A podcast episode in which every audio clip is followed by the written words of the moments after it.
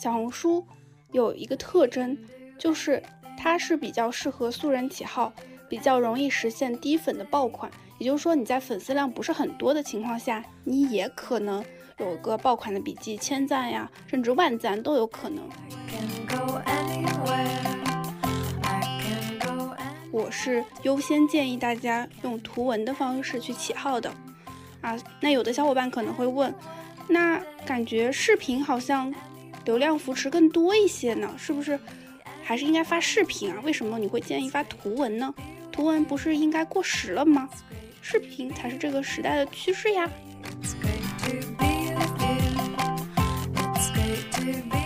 那我们进入到第十个问题，就是有必要买曝光吗？啊塞，这个问题在群里面真的是隔三差五就会有同学来问，而且大家就是有些就是已经花了钱了之后才来问，我就很心痛，我就想说这些钱你留着干啥不好？就是你要是早点看我的专栏，或者说你早点来问问我，你这笔大几百、小几千的钱可能就能省下来了。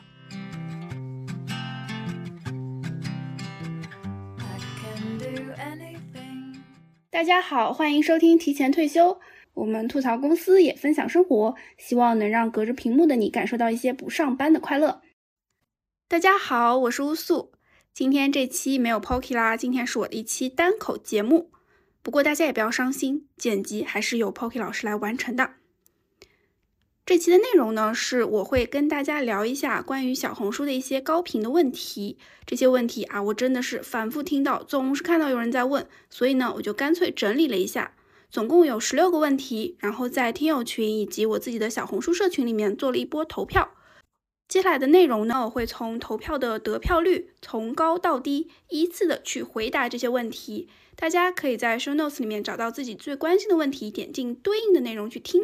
当然也是比较建议大家啊，从头到尾去听，这样的话呢会比较完整。接下来我们就开始吧。首先是第一个问题，得票率最高，有百分之十一点八的同学问了这个问题，叫做怎么低成本创作？这个问题很有意思啊，就是大家在做小红书的时候。可能一开始会想说啊，我要去发什么样的内容？那我一天要投入多少时间？如果说一开始就花了太多的时间精力，而且看不到效果的话，就很难坚持下去。在之前我有一期讲小红书的二十加一条暴论的时候，其实也说了一个关键点，就是要保持在场。那如果说不能坚持下去，显然是没办法保持在场的。所以低成本创作这个事情就尤为重要。那怎么去低成本创作呢？首先就要面临到一个形式选择，是选择图文还是视频这个形式。如果说是冷启动，也就是之前没有什么积累的情况下，我是优先建议大家用图文的方式去起号的。啊，那有的小伙伴可能会问，那感觉视频好像流量扶持更多一些呢，是不是？还是应该发视频啊？为什么你会建议发图文呢？图文不是应该过时了吗？视频才是这个时代的趋势呀。那关于这一点，就是我们要知道，虽然视频确实有流量的扶持，并且爆款的笔记当中视频的占比可能会更高，但是我们考虑自身的情况，创作一篇图文笔记和创作一篇视频笔记。它所需要花费的时间差别是很大的，而且图文的笔记，我们可以比较高频的去尝试不同的风格、不同的方向等等。如果是视频的话，我们花了可能十倍以上的精力，如果做出来效果不好，其实我们会更容易气馁。所以在形式的选择上，我是比较优先建议大家选择图文的形式，先找找感觉，找找方向。那在涉及到低成本创作这件事情，图文也不代表成本就一定很低，因为也要涉及到拍照啊、找图片呀、做图啊、写文章啊等等。那这里面怎么低成本创作，有一个核心的关键词叫做“一鸭多吃”啊，这个是我自己自创的一个词啊，可能很多小伙伴听过类似的，比如说“一鱼多吃”，都是一个意思，就是同样的内容，你可以在不同的平台反复的去发。这个是一个比较表浅的理解，或者更深层次的理解就是同样的一个内容，你可以应用到多个不同的场景。那举个例子，就我一开始做小红书的时候，其实我是先去找了我之前写过的公众号的文章，把它们去改写提炼成了比较适合小红书的风格。那因为这些文章在公众号上的表现不错，所以我知道一定是对用户来说有一定价值的。再这样去改写，我就不需要从头去想选题，从头去想内容，相对来说就会比从零到一开始去写成本更低。那还有现在经常看到的一种方式，就是呃，如果你有在运营其他的文字类的平台，比如说像微博，比如说像极客，那。这些内容的篇幅跟小红书的图文的篇幅是比较接近的，甚至可以直接截图微博的文案，或者说极客的动态，作为小红书的发放素材。这些都是比较低成本的，去一鱼多吃的创作方式。当然啦，这种方式对于大家来说，可能也是有一点点的门槛，就是你不是只运营小红书这单一的平台，你有一些其他平台的运营经验或者是运营积累。可以同步去运营到小红书，可以同步分发到小红书，这样的话相对来说是整体可以降低创作成本的。那接下来第二个问题就是，如果不怎么涨粉怎么办？这个问题投票的比例呢达到了百分之十一，也是有很多人在问。那这里面就要破除大家一个误区了，就是传统的思维里面，我们去做账号就是奔着涨粉去做的。但实际上，小红书有一个特征，就是它是比较适合素人起号，比较容易实现低粉的爆款。也就是说，你在粉丝量不是很多的情况下，你也可能有个爆款的笔记，千赞呀，甚至万赞都有可能。那这种情况下，我们不一定一定要去追求很高的粉丝量，再去比如说接广告变现，这种是比较传统的方式。那小红书其实完全可以在比较低粉丝量的情况下就变现，这种的话一般就是你有自己的产品，有自己的去承接流量的方式，那就可以低粉变现了。所以关于不涨粉怎么办的这个问题，首先你要想的是，我是一定要涨粉吗？我是一定要做一个粉丝量很大的号吗？那如果说你确定你还是想要涨粉的。这个情况下，我们再去看这个问题，不涨粉怎么办？那如果说不涨粉，有两个原因，一个的话就是你本身的数据表现就是不行啊，就没人看。那这种情况下呢，就比较建议大家系统的去学习一下小红书的一些运营的逻辑，系统的去了解什么样的内容是能够出爆款的内容。这个的话，在我们的专栏小红书冷启动 SOP 当中，其实有讲到整体的一个系统的方法。那第二个就是，其实数据还可以，也有一些爆款，但是呢，没人留下来，大家都不关注。那这种情况下呢，基本上是因为你的这个账号没有让人关注的欲望。大家可以转换一下视角啊，假如咱们是一个用户，刷到一篇笔记，哎，好奇点开看了，哎，感觉也有一定收获啊，可能就随手点了个收藏，点了个赞。但是我们一看这个账号。哎，他平常发的东西都是跟这个内容不相关的，我们是不是也就没有想要关注的欲望了啊？所以，如果说我们出了爆款，我们要去考虑怎么让这个爆款持续源源不断的在我们的账号中出现。这样的话，用户看到了这一篇爆款之后，他会想说，我接下来还要看同样的内容，还想看类似的内容，他就会更有动力去关注了。还有就是整个账号的装修问题，就比如说你这个账号的头像啊。昵称啊、简介啊等等这些信息，能不能让陌生用户在第一眼看到你的时候就有想要关注的欲望？这个大家也可以去观察一下你自己关注的那些账号，他们是怎么做的？他们吸引你的点是什么？你能不能去学习和模仿这些吸引点？那以上就是关于不涨粉怎么办这个问题的解答。接下来第三个问题也是问的人比较多的，就是小眼睛的标准是怎样的？先大概介绍一下小眼睛是啥呢？小眼睛是这篇笔记的浏览量，浏览量和曝光量不是一个东西啊。曝光量的话是指小红书给你把这篇笔记推给了多少人，但是推给了人家人家不一定点开。小眼睛的话是实际上已经点开了的人，所以是这篇笔记实际的浏览量。那这个小眼睛的数据是非常关键的一个数据，基本上这篇笔记爆不爆？我们看小眼睛就知道了。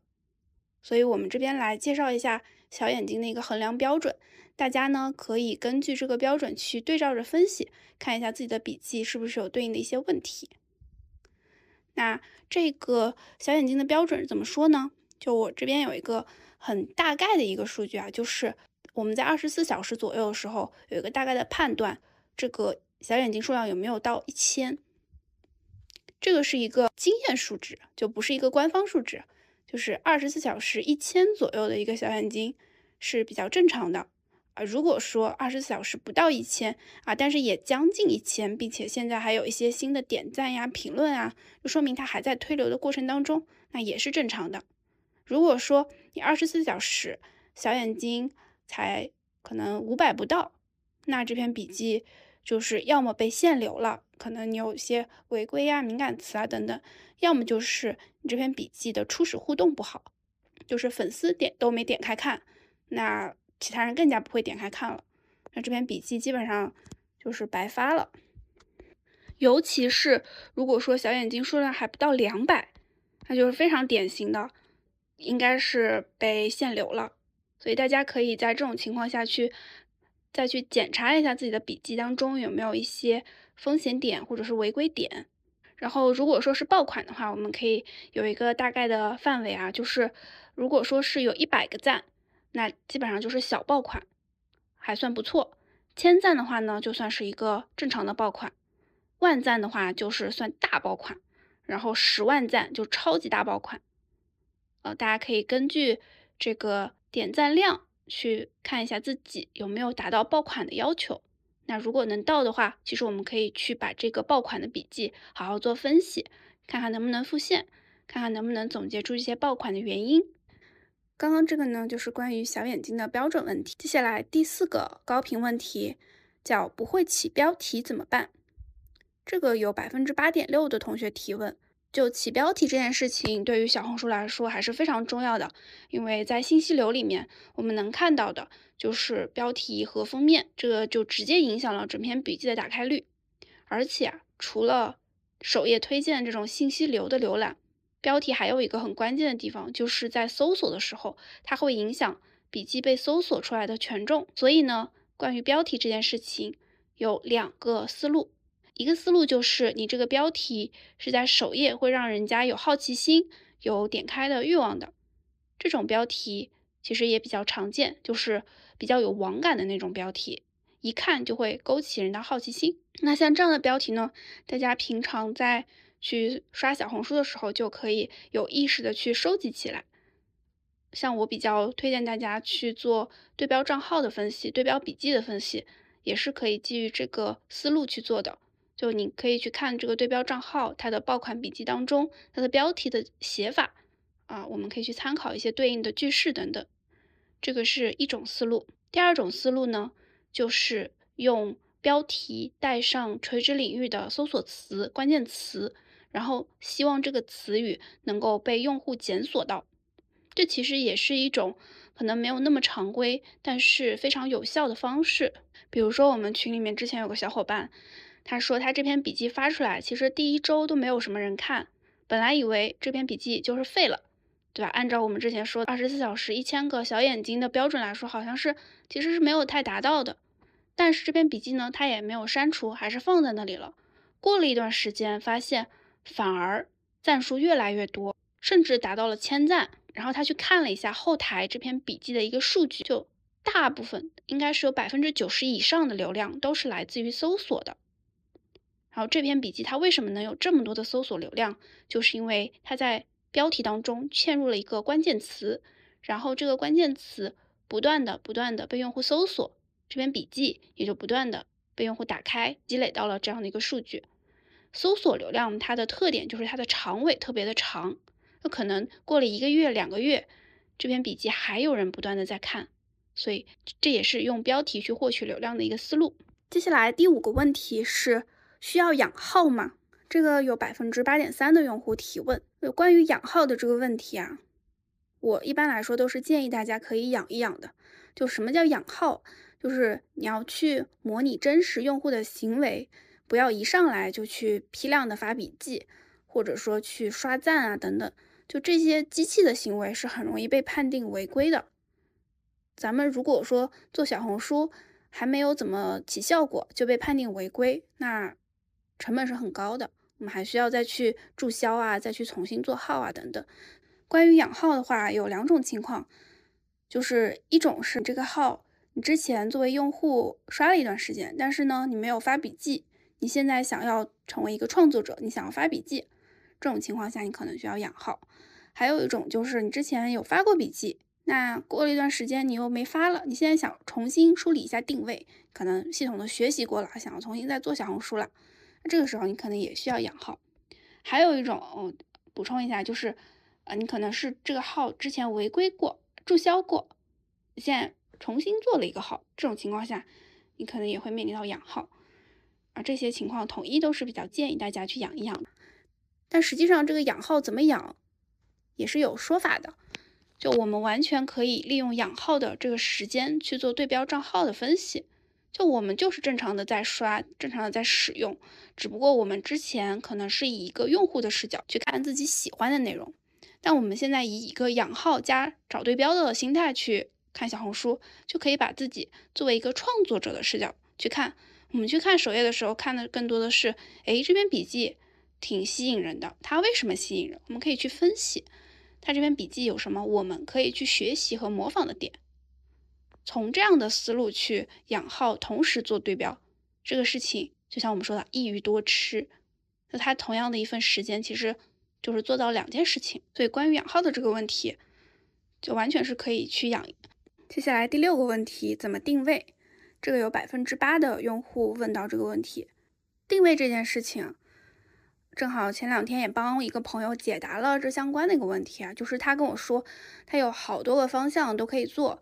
有一些呢是个人兴趣的，有一些呢可能是跟自己主业比较相关的，然后有一些呢是自己手头上有一定资源的，然后问我说他应该做哪个方向的好，我跟他说的是，你就选你能变现的，特别直接有没有？我为啥没有说啊？你就按你兴趣来就好了，就是咱们都是呃过来人，都都经历过为爱发电的时候，就你为爱发电是很难持久的。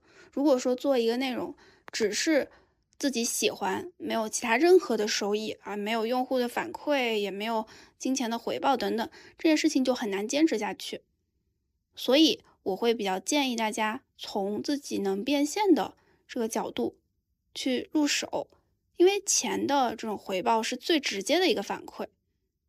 如果说这件事情你都能赚到钱了。你相信我，你会越来越喜欢它。那所以，关于定位的话，如果你有很多个方向在纠结，你就优先去选择那个能变现的、离钱近的，你自己手上有对应的资源可以承接住这波流量的。从这样的角度去考虑啊，其实不用太去担心说啊，我没有什么经验，我万一做砸了怎么办？就小红书就本身就是很适合没有那么多经验的人去尝试，以及就算我们做的。不成功，我们再重新去做就好了，对吧？我们又不是偶像，那哪来那么多包袱呢？那还有一种情况就是，呃，有些小伙伴他可能想说，我按照我有兴趣的方向去做，然后做大了去接广告。这个模式啊，也不是说不行，但是呢，它并不能发挥小红书最大的优势，因为去做大账号再接广告啊，你还希望这个广告能够比较稳定。能够养活你自己，这个模式是比较漫长的。那小红书既然可以低分变现，那咱们干嘛要舍近求远呢？是不是？所以这个是关于定位我的建议。接下来第七个问题，怎么看数据？这个有百分之七点四的用户去提问。关于数据这件事情啊，你看他这个投票率。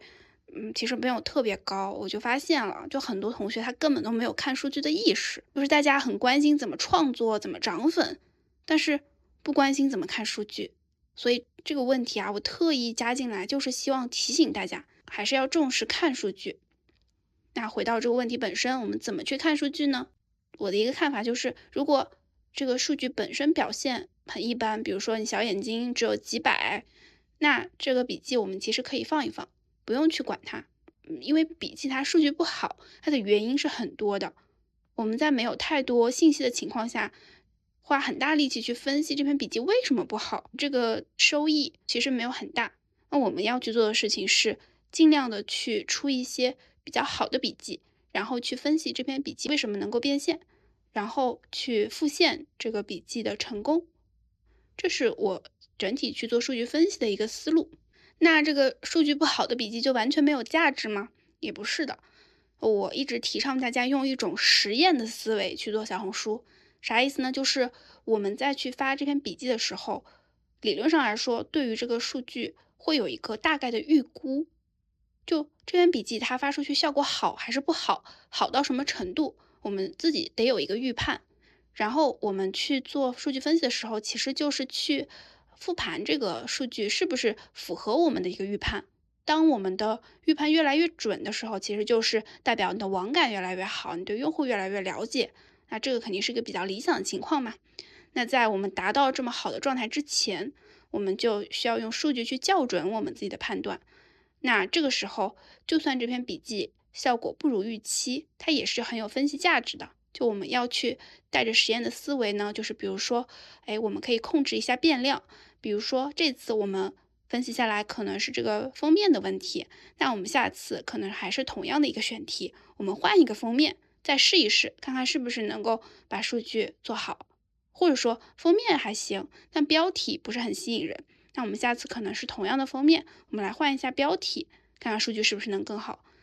那再比如说涨粉的情况，那我们比如说我们可以改一下我们整个账号的简介啊，比如说我们再去改一下我们账号的内容等等，这些都是我们带着一个分析的目的、分析的目标。去做的笔记的内容规划，所以这个其实就是，呃，我们不要等到内容出来以后才想着怎么去分析数据，而是我们要提前带着我们怎么去分析数据的这样的一个思维去创作笔记。这个是关于整个账号数据分析的我的看法。接下来是第八个问题，没人留言怎么办？为啥会有这样的一个问题呢？就是因为我们。小红书上它有各种各样的互动行为，比如说点赞呀、收藏啊、评论啊、关注啊等等。这些数据里面，评论的权重是要比点赞、收藏更高的。为了让我们的数据效果更好，你可能一个评论就能抵四个点赞。那我们肯定是希望评论的人越来越多，对吧？留言的人越来越多。嗯，那这样的话，互动数据比较好，就可能被推给更多的人。那问题是？没有人留言怎么办呢？这种情况比较典型的就是干货类的笔，因为我自己之前也是写干货的嘛，就写那种比如说 Excel 的教程啊什么的，就收藏特别多，点赞特别多，基本上都是过千赞，但评论啊恨不得一个都没有，那这个时候就很吃亏呀，因为稍微多一点评论，可能这篇笔记就能更爆了呢。那这种时候没有人留言怎么办呢？那我们有一些小技巧，就是。啊，给用户留下留言的钩子，啥意思呢？我们以干货笔记为例，我后来做了一个什么动作，就是我会去做一些资料包的整理，或者说啊一个思维导图，然后我会在评论区用我自己的置顶去跟大家说，啊大家如果想要这个思维导图的原图，或者是要某某资料的话，可以可以给我一个三连，然后在后台踢我，就其实就是私信嘛。但是因为直接说私信容易违规，所以我一般都说后台踢。那这样其实就是给了用户一个留言的钩子，留言的借口，就他知道我必须得说这个话，嗯，博主才能看到我啊。所以基本上这样子引导完之后，评论区就会有个几百条以三连求分享嘛，以后台踢踢等等，就这样的一个评论话术，其实就可以。增加整个笔记的互动量了，这是一种思路。还有一种思路呢，就是干货类型的笔记不能纯纯的都是干货，还是需要提供一些情绪价值，或者说是引导一些情绪的宣泄，就让用户觉得我在这儿，我有表达欲，我有想说的话。这样的话，评论量也会多起来。比如说，我可能会发一些职场相关的笔记，那会诟病一些职场的一些现象。那这个时候，用户有类似的经历，他就会非常想去留言提问，或者说想去留言吐槽。这个时候，当有一些用户开始留言的时候，就算你不回复他，其他的用户看到也会有互动，就用户和用户之间也会互动起来。这个时候，其实整个留言的频率也会更高。所以，关于引导留言，其实有很多种方法，大家可以带着这样的一个视角去观察，选择比较适合自己的去使用就好了。接下来第九个问题是怎么报价啊？这其实已经算是一个比较进阶的问题了，就说明这个账号已经开始有一定粉丝量啊，可能也会有广告方来询价，这个时候就涉及到怎么报价的一个问题。这个不只是小红书是这样了，其实各种媒体如果说是想要靠接广告变现的话，都会面临。我这边的话就说一下整体的思路啊，首先在小红书上面一个定价的区间。就比较常规的一个区间，就是你的粉丝量乘以零点一三元，就是你的一个报价的范围了。比如说你大概一万个粉丝，那你可能单篇笔记的报价就是一千三上下啊。根据你的整个账号的定位啊、粘性啊，嗯，都可能会有一个浮动。那差不多就是在这样的一个范围。那可能跟赛道也有关系，就有些赛道可能，比如说美妆啊。这种赛道它的整整体定价会更高一些，那这个是第一步，并不是说你只能按照这个来报，因为具体这个成交价格还是要看客户愿意给你付多少钱，所以就是刚刚那个零点一三只是作为一个参考的公式，就在你一开始没有接过单子的时候，你可以按照这个去做一个报价，但第二步其实就是在真实的成交当中。去校准你的实际价格，就这里面其实会有一个 battle 的过程啊，就是客户可能会嫌你价格高了啊，可能跟你讨价还价一波，那你可能还跟他再去说服一波，比如说可能赠送一些权益给到他，呃，签一个年框，或者说是呀，你可以一次性购买个两条笔记等等，这些都是在报价的时候可以用到的思路。然后关于报价这块的话，其实建议大家就可以多聊，嗯，哪怕聊不成功，那你也是知道了一个市场行情。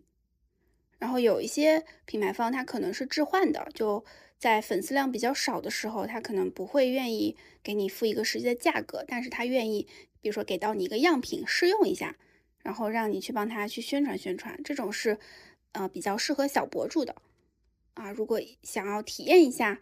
整个商务流程的话，也可以去试一试。但如果说你粉丝量已经比较大了，已经有个小几万了，嗯，就肯定不愿意去接这种置换的广告了嘛。所以其实如果，嗯，你接的越多，聊的越多，你对于这个市场的行情也会越清晰。包括有一些客户在跟你讨价还价的过程当中，他可能也会跟你透露他们的一个筛选的标准啊、报价的标准啊等等。其实这个就是可以通过多次实践积累的经验。大家如果有这样机会的话，大胆去尝试就好了。哪怕一开始你这个报价感觉亏了也没关系，咱们就当交学费了。我自己谈商务的一个感受就是，你一定要让客户觉得很赚，他才会痛快的买单。所以就是咱就算是小亏也没关系，就是让客户赚到这个事情才能源源不断的持续下去。那我们进入到第十个问题。就是有必要买曝光吗？哇塞，这个问题在群里面真的是隔三差五就会有同学来问，而且大家就是有些就是已经花了钱了之后才来问，我就很心痛，我就想说这些钱你留着干啥不好？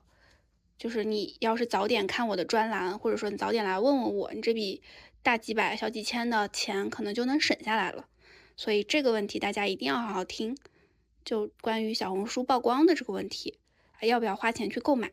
那这个其实我这两天还专门写了一篇文章放在专栏里面，有跟大家好好展开来讲一讲。我这边的话就先跟大家分享一些重点吧。就先说一个场景啊，就是呃这个用户会说自己的作品曝光量很低，没什么人看，就小眼睛也涨不上去，可能就一两个点赞吧，然后就希望说买一点曝光。啊，看看能不能让这个小眼睛数量增加。那如果说是这种情况，大家可以对号入座一下。这种情况买了也没用，就大概率是打水漂的。就为啥呢？因为其实小红书本身它就会给到素人账号一些初始的流量。如果不违规的话，这个账号本身的流量是够你跑数据出来的。你跑不出来数据，就说明你这个笔记互动效果就是不好。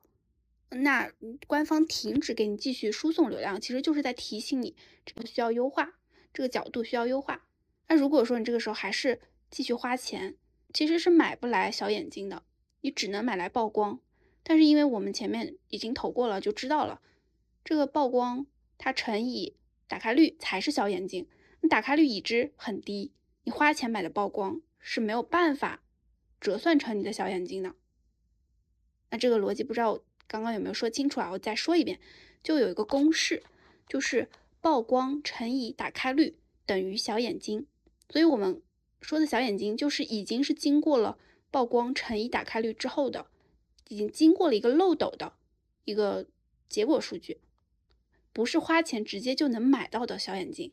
花钱能买到的就是曝光。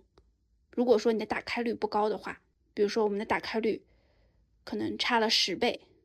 那你这个小眼睛的数据就差了十倍，很不划算。所以结论就是，如果说你这个笔记开始的数据不好，你要不要买曝光？不要买。那什么情况下比较适合买曝光呢？反而是你的笔记效果还不错啊，甚至能直接赚到钱。那这个时候你加一点曝光，你这个加进来的曝光，你能转化成对应的收入啊？你去算一下这个 ROI，哎。发现还有的赚，那这个时候你就放心大胆的投，放心大胆的买，这是划算的。另外就是小红书其实有助推流量，就是其实是官方赠送的免费流量。这个流量它已经说了好几个月说要下架，说要下架，但实际上我最近看它还是没有下架的，可能随时会下，但是至少在我录制的当日，啊还是有的。这个在创作中心有一个助推流量，这个可以看到。那这个其实就是，呃，大家在发了笔记之后，小红书官方会赠送你的一些流量。这个流量呢，跟你比如说花钱去买，其实是都是一样，都是买曝光。所以大家也可以用这个助推流量去体验一下，去测试一下这个感觉。你看是不是数据本身不好的，你花了这个助推流量，其实也是没有用的。反而是你数据本身比较好的笔记，你去用这个助推流量。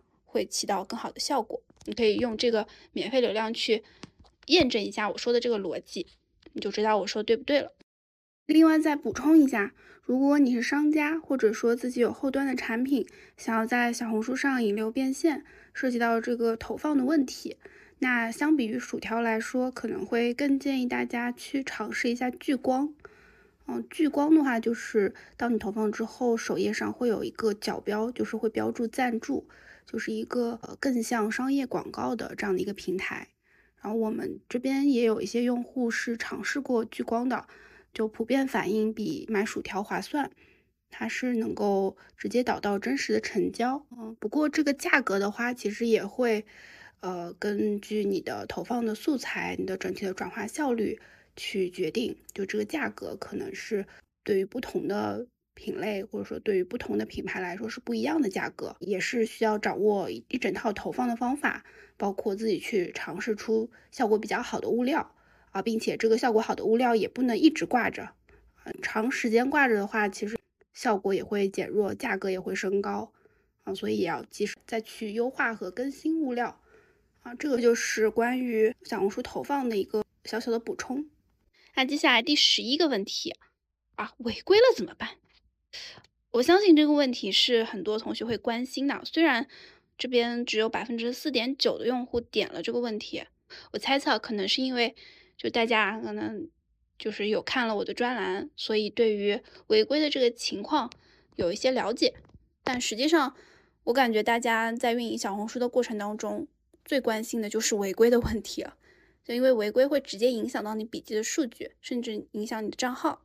那关于违规，其实有分成好几种不同的程度，就比较轻的程度，就是你可能都不会收到违规的通知，你只是在投流量的时候，你发现这篇笔记投不出去流量，嗯，比如说用我们刚刚说的那个助推流量去投，你发现它无法投，它会提示你说，因为这篇笔记违规，那不符合这个投放的标准，那这个时候其实你是。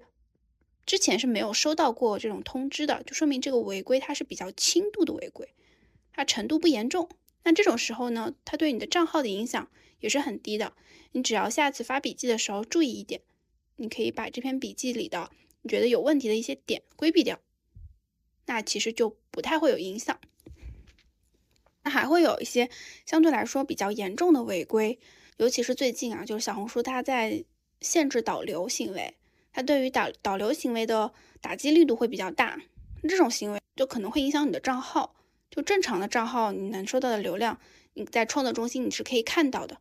然后你会发现，哎，有一个时间点之后，你能你能影响到的流量断崖式的下跌。那这种情况下，通常就是这个账号被影响到了，整个账号被限流了啊。有的时候也会收到违规的提醒，比如说系统监测到你有导流行为等等等等。那这种时候，呃，有两个选择，一个就是你苟住。啊，你就不要再导流了，你就稳一稳，你可以把这个号重新养一养。那经过我们群友的实践，这种情况下你养是养得回来的，不是一定要注销账号的。那第二种情况呢，就是啊，可能你也懒得养了，反正我们是一个低粉变现嘛，之前这个路径也已经跑通了，这个时候这个账号不行了，废了，那咱们就把它甩了，我们重新做一个新号。那如果说是低粉变现的路径跑通的情况下，也是可以的，只不过这个时候就面临到注销之后重新养号、重新起号、重新引流的问题，以及你这个养号其实是有一点点的风险性的。就比如说之前有个小伙伴他说账号之前违规过，然后最近呢就被封号了，然后我就问了一下，我就发现这个小伙伴就是对于做矩阵号的一些风险点。或者说违规的一些风险点，其实是不了解的。他犯了一个啥问题呢？就是他有两个号，一个大号，一个小号。他可能也是看了我专栏里面，其实有讲过这种用小号去防护，呃，做一个防护层，保护大号不被违规、不被限流的这种做法。但是他是两个号在同一个 WiFi 下去使用的，那这种情况下，系统是能够监测到的。你在同一个局域网用两个账号，嗯，你这样子互相去搞来搞去的，那一看就知道你是在导流呀，你是在违规呀，对吧？啊，所以就是大家在进行这种危险操作的时候，还是要多去了解相关的一些规则啊，要去知道怎么样是最安全的，可以把握一个核心原则吧。就这边也跟大家多分享一点，就是。你要尽量去模拟真实用户的行为，就是你一个正常的普通的用户，你肯定不会一个人拿着两个手机啊来回刷，对吧？那你怎么让不被系统监测到呢？就是你不要开 WiFi，你就用热点，你就用 4G。那这个时候检测不到你们你们两个是在同一个环境下的，相对来说就会比较的安全一些。那关于违规的话呢，在我们的专栏当中有非常详细的介绍。大家可以在公众号“乌素”回复“小红书”三个字，就可以看到这个专栏的链接了。非常建议大家经过系统的学习之后再去运营小红书啊，就是专栏当中其实总结出了很多帮大家去规避的踩坑点啊，包括我们群里面就是这个专栏配套的读者群，群里面大家也会日常有一些交流，大家的集体智慧帮你一起少走弯路。那下一个问题就第十二个问题。护暖有用吗？这个又是一个黑话了。护暖就是互相取暖，那个护暖，这个是在小红书当中非常典型的一个现象，就是大家会呃开一个帖子说没流量的进来，然后评论区就是一些黑话，就是以暖以护暖，嗯，就很像就小的时候 QQ 空间那种互踩，就是我来踩踩你，你来踩踩我，增加咱们空间的人气。就小红书上这种护暖呢，呃，也是能理解，就是嗯，没有人点赞，没有人留言，那希望通过这样的方式可以增加一些热度。但我这边要说了，这种行为其实是没有什么用的啊。有的人可能会反驳我说啊，我发过啊，有用啊，就这个账号的数据确实起来了呀。但是我们要知道，小红书上是有用户画像的。你需要的用户不一定是这样子的用户，你需要的可能是某一个垂直领域的用户。但这种护暖来的用户都是啥呢？都是博主，大家也不会问你的产品成交买单，对吧？大家也不会去真的仔细去看你的内容，甚至它可能都不符合你的用户画像。那这个时候，你，这个数据它对于你来说并不是一个加成的，反而是一个扣分项，它可能会稀释掉你原本的一个用户画像。所以我是建议大家不要去，呃，做这种护暖的行为。还有一种就是。呃，大家可能流量焦虑啊，就是会把自己的笔记分享到一些微信群里面，或者说分享到朋友的圈子里面去，希望大家来帮自己点点赞什么的。这个就跟刚刚那个是一样的逻辑，就你的这些用户，你的这些好朋友，他并不是你的目标用户，他们进来了反而会稀释你的账号的数据。而且就算大家能帮你点个一两次赞，留个一两次言，大家不可能天天去帮你留言，对吧？这种人情。也就偶尔能用一用，偶尔用一用，确实是有用的。这个有一说一，嗯，评论毕竟权重比较高嘛，有几个评论它能更好的带动这个笔记的初始流量，但这个方法不能常用，而且长此以往下去会稀释掉你的用户画像。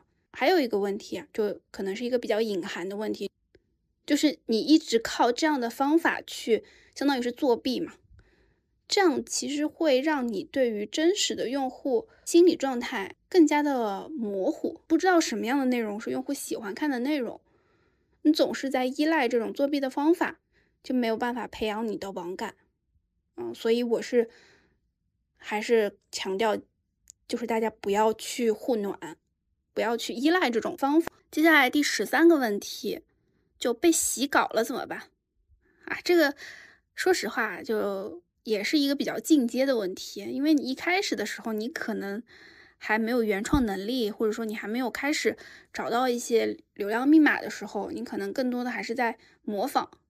嗯，但是当你已经立了自己的一个山头，你已经有了自己的一些风格和标签，啊，有了一些自己的爆款之后，嗯，你就会面临到被洗稿、被人抄袭这种情况怎么办？我的做法可能会跟很多人都不太一样。就是我不会去管这个事情，我甚至不会去举报他们。就为啥？就是举报是举报不过来的。当你被抄袭了、被洗稿了，你要去举报他们，要花的这些成本，对应到你自己的收益上来说，基本上是没有收益。嗯，就纯付出的一个事情。那有些人可能会想说，我就是气不过。哎，能咋办呢？就是这个世界就是这样，它。对于原创的保护就是没有那么的强，那我们除了能做好自己以外，其实也很难去约束整个行业，对吧？我们其实靠自己的绵薄力量是很难去撼动整个格局的。那这个时候，我们不如就想开一点，就我们被洗稿了，说明我们这篇笔记爆款出圈了，很多人想要模仿我们，但他们顶多能模仿到这个形，他们模仿不到我们的魂儿。我们换一个内容，我们换一个平台，我们还有这样的原创能力，还有这样的爆款能力。那这些洗稿的人，他们能做到吗？他们不能做到，他们只知道去抄。那这样的人，他们是没有办法树立自己的品牌，能够有一个比较长期的这种运营能力的。我那天看了一句话很有意思，就是说，说骗子是不需要个人品牌的，那他们就是骗一波就走了。那咱们如果说是，嗯，三观比较正啊，希望能够长长久久的去做优质内容，去服务好用户，那这个长期留下来的用户他是能知道的，他是能感受到的，有你一直以来的这些经历，就能够为你背书，能够成为你的一个比较扎实的基础。那咱们只要想清楚了，咱们不与那些人为伍啊，咱们痛斥这种行为，那就 OK 了。而且，因为我自己是接触互联网比较早，我从一二一三年的时候就开始在网上做一些分享，做一些原创的内容，就已经被抄麻了。很搞笑，就是我有一次我搜我自己之前的作品的时候，我就发现我有个作品被人家拿去比赛了，但我作为一个原创作者，我甚至都不知道这个比赛，就很搞笑。但是有啥用呢？就是我再去费半天劲去找。找这个比赛的主办方吗？我再去找这个抄我的人吗？其实很难，所以我对这件事情就是一笑了之，我就不管了。当然，就是我们还是有一些小的操作可以去增加他们抄袭的门槛的。比如说啊，你看到有人抄你了，你就把这个账号拉黑，这样他就看不到你的笔记了。可以增加他再去抄你的风险。嗯，但除此以外，你也不要再去想太多，尤其是不要为了这样的人去影响自己的心情，影响自己的创作动力。你要知道，这个世界上就是会有那么一群人，他们就没有什么底线。嗯，但我们不能不能因噎废食，不能因为这些人我们就不去创作了，那不然用户就没有好内容看了嘛？哎呀，突然感觉有点上价值了呢。接下来第十四个问题叫故意惹争议有用吗？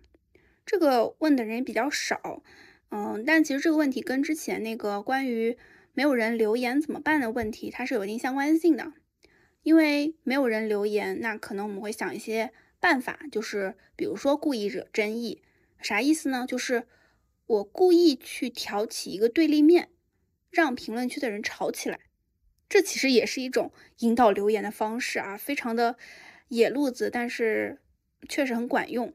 那我要锐评一下这个这个做法了，就是故意惹争议。它从数据的角度上来说是有用的，啊，因为确实能够增加评论量，啊，能够增加你这个数据的互动，从而给你的笔记带来更多的曝光。但是除此以外，这些争议的评论。啊，这些吃瓜的用户，你是你真的需要的吗？我们不妨去想一想。呃比如说，我们可能是一个干货博主啊，我们故意的去惹了一些争议，啊，来了一些用户。那这个用户他既不消费你的干货内容，他也不去关注你。那这些用户我们要他干嘛呢？所以，我对于这个问题啊，是持一个保留的态度。就我经常看到我们群里面有一些小伙伴会会说，哎，咱们这个故意惹了一个争议啊，就是确实数据效果比较好，嗯，但我就在想说，这个方法真的是一个最好的方法吗？我们就没有其他的方法可以让用户来评论吗？就我们一定要用这样的比较极端的方式吗？所以关于这个问题，我个人的看法就是。啊，如果说你对于数据非常的焦虑，你迫不及待的想要看到一些反馈，哎，就你偶尔去用一下这个办法，啊，偶尔去调一调对立，可能是能看到效果的。但这种方法就像饮鸩止渴，就它长期来看是弊大于利的，千万不能依赖这个方法。嗯，差不多就是这样。然后第十五个问题，买号有用吗？那为什么会问这个问题啊？就是也是身边朋友。的一个亲身经历吧，就是他自己做小红书一直没有起色，然后呢，他又想了一个办法，可能还觉得挺聪明哈，就是他直接买了一个别人有几千粉丝的账号过来，改了改昵称啊，把之前的笔记都删掉，哎，看起来就是一个有个几千粉的个人号了。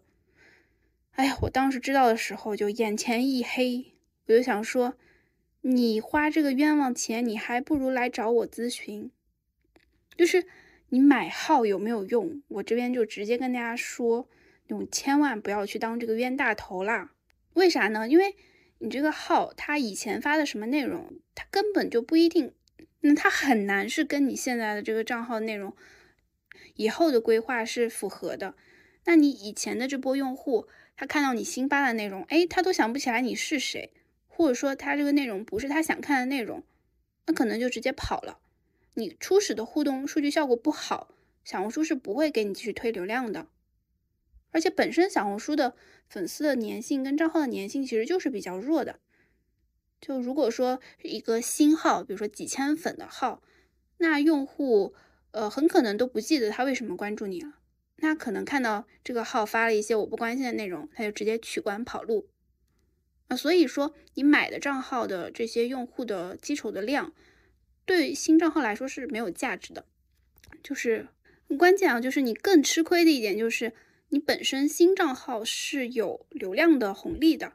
就小红书，它为了鼓励新人做下去，它其实是会给新账号一些流量倾斜的。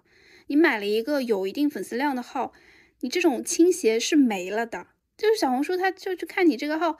反正都已经有人关注了嘛，那你就看你这波初始初始的数据能不能跑起来喽。那这个做号的难度可能是比你自己重新做一个号反而要更难的。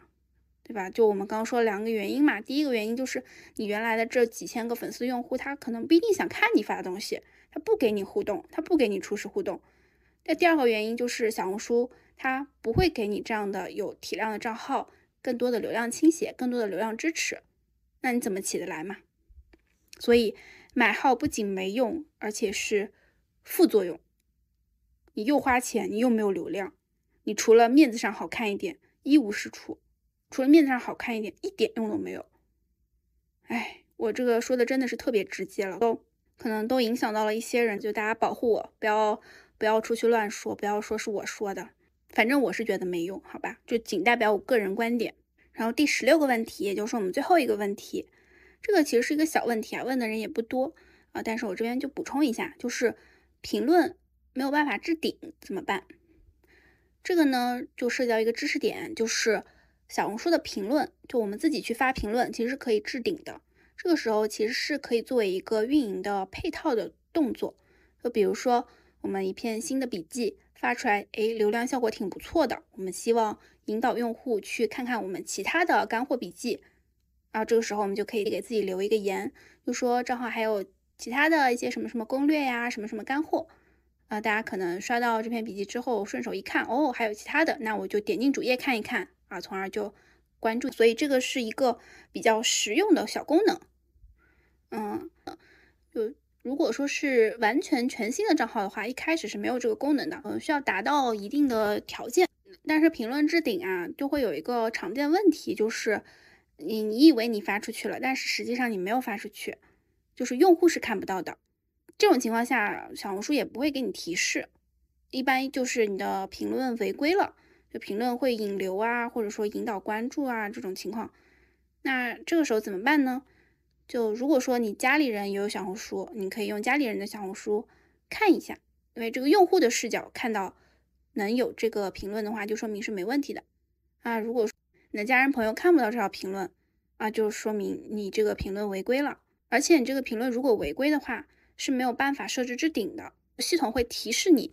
该条评论违规，无法置顶之类的话术，甚至就是可能你一开始置顶了，一开始也发出去了，但是之后检测到了违规，那给你下掉了，给你隐藏了，这都有可能。啊我们这边讨论的其实就是这种情况啊，就是一个比较细分的情况吧。就是当你发现评论没有办法置顶的时候，你就知道了，就是这条评论它是违规了，但不用太担心啊，因为评论违规其实不会影响笔记本身，就笔记。没有违规的话，你只要把这条评论删掉，改一改就 OK 了。所以这也是为什么会去把这个问题单独放出来，其实也是一个暗示，就是当你发现有一些话术，或者说是有一些容易违规的东西，你不要在主笔记里面去体现，你可以用评论的方式去体现。这样的话就是不影响笔记的，评论的违规程度会比较轻。那。比较常见的其实就是一些关键词触发了敏感词嘛。那比较典型的规避的方案呢，就是用谐音啊，或者是 emoji 啊去替代。那这个也比较常见了。大家如果说关注一下的话，会发现很多博主都会用这样的方式，也可以去参考一下大家的做法。那以上呢就是关于小红书的高频十六问，希望今天的分享可以对大家有一定的启发。啊，如果说想要系统学习和了解小红书的话呢，可以关注我的小报童专栏，在公众号乌素回复“小红书”三个词就可以获取这个专栏的链接。目前呢，已经有将近一千四百位用户加入，并且我们有群，大家可以在群里面进行交流和讨论。希望今天的分享对大家有所帮助啊！喜欢这种形式的话呢，也可以在评论区跟我互动，也给我一个反馈。非常感谢大家的收听。那我们这期节目就到这里啦，大家拜拜。哎，还没走的听友等一等，这是一个彩蛋。为什么我今天没有参与录制呢？哎，因为我小红书没有做好啊，被乌素批评了。剪完这期，我发现好多小红书的干货呀。现在我正在抓紧时间做笔记，争取有一天啊，我要超过乌素的小红书粉丝。下次我来给大家分享经验。不说了，我去做笔记了。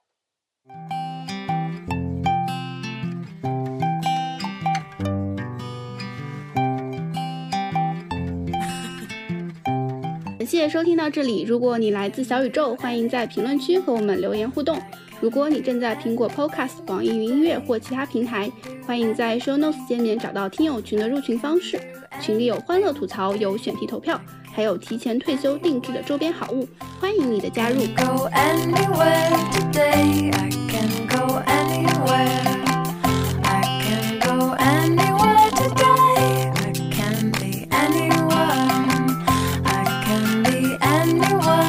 day.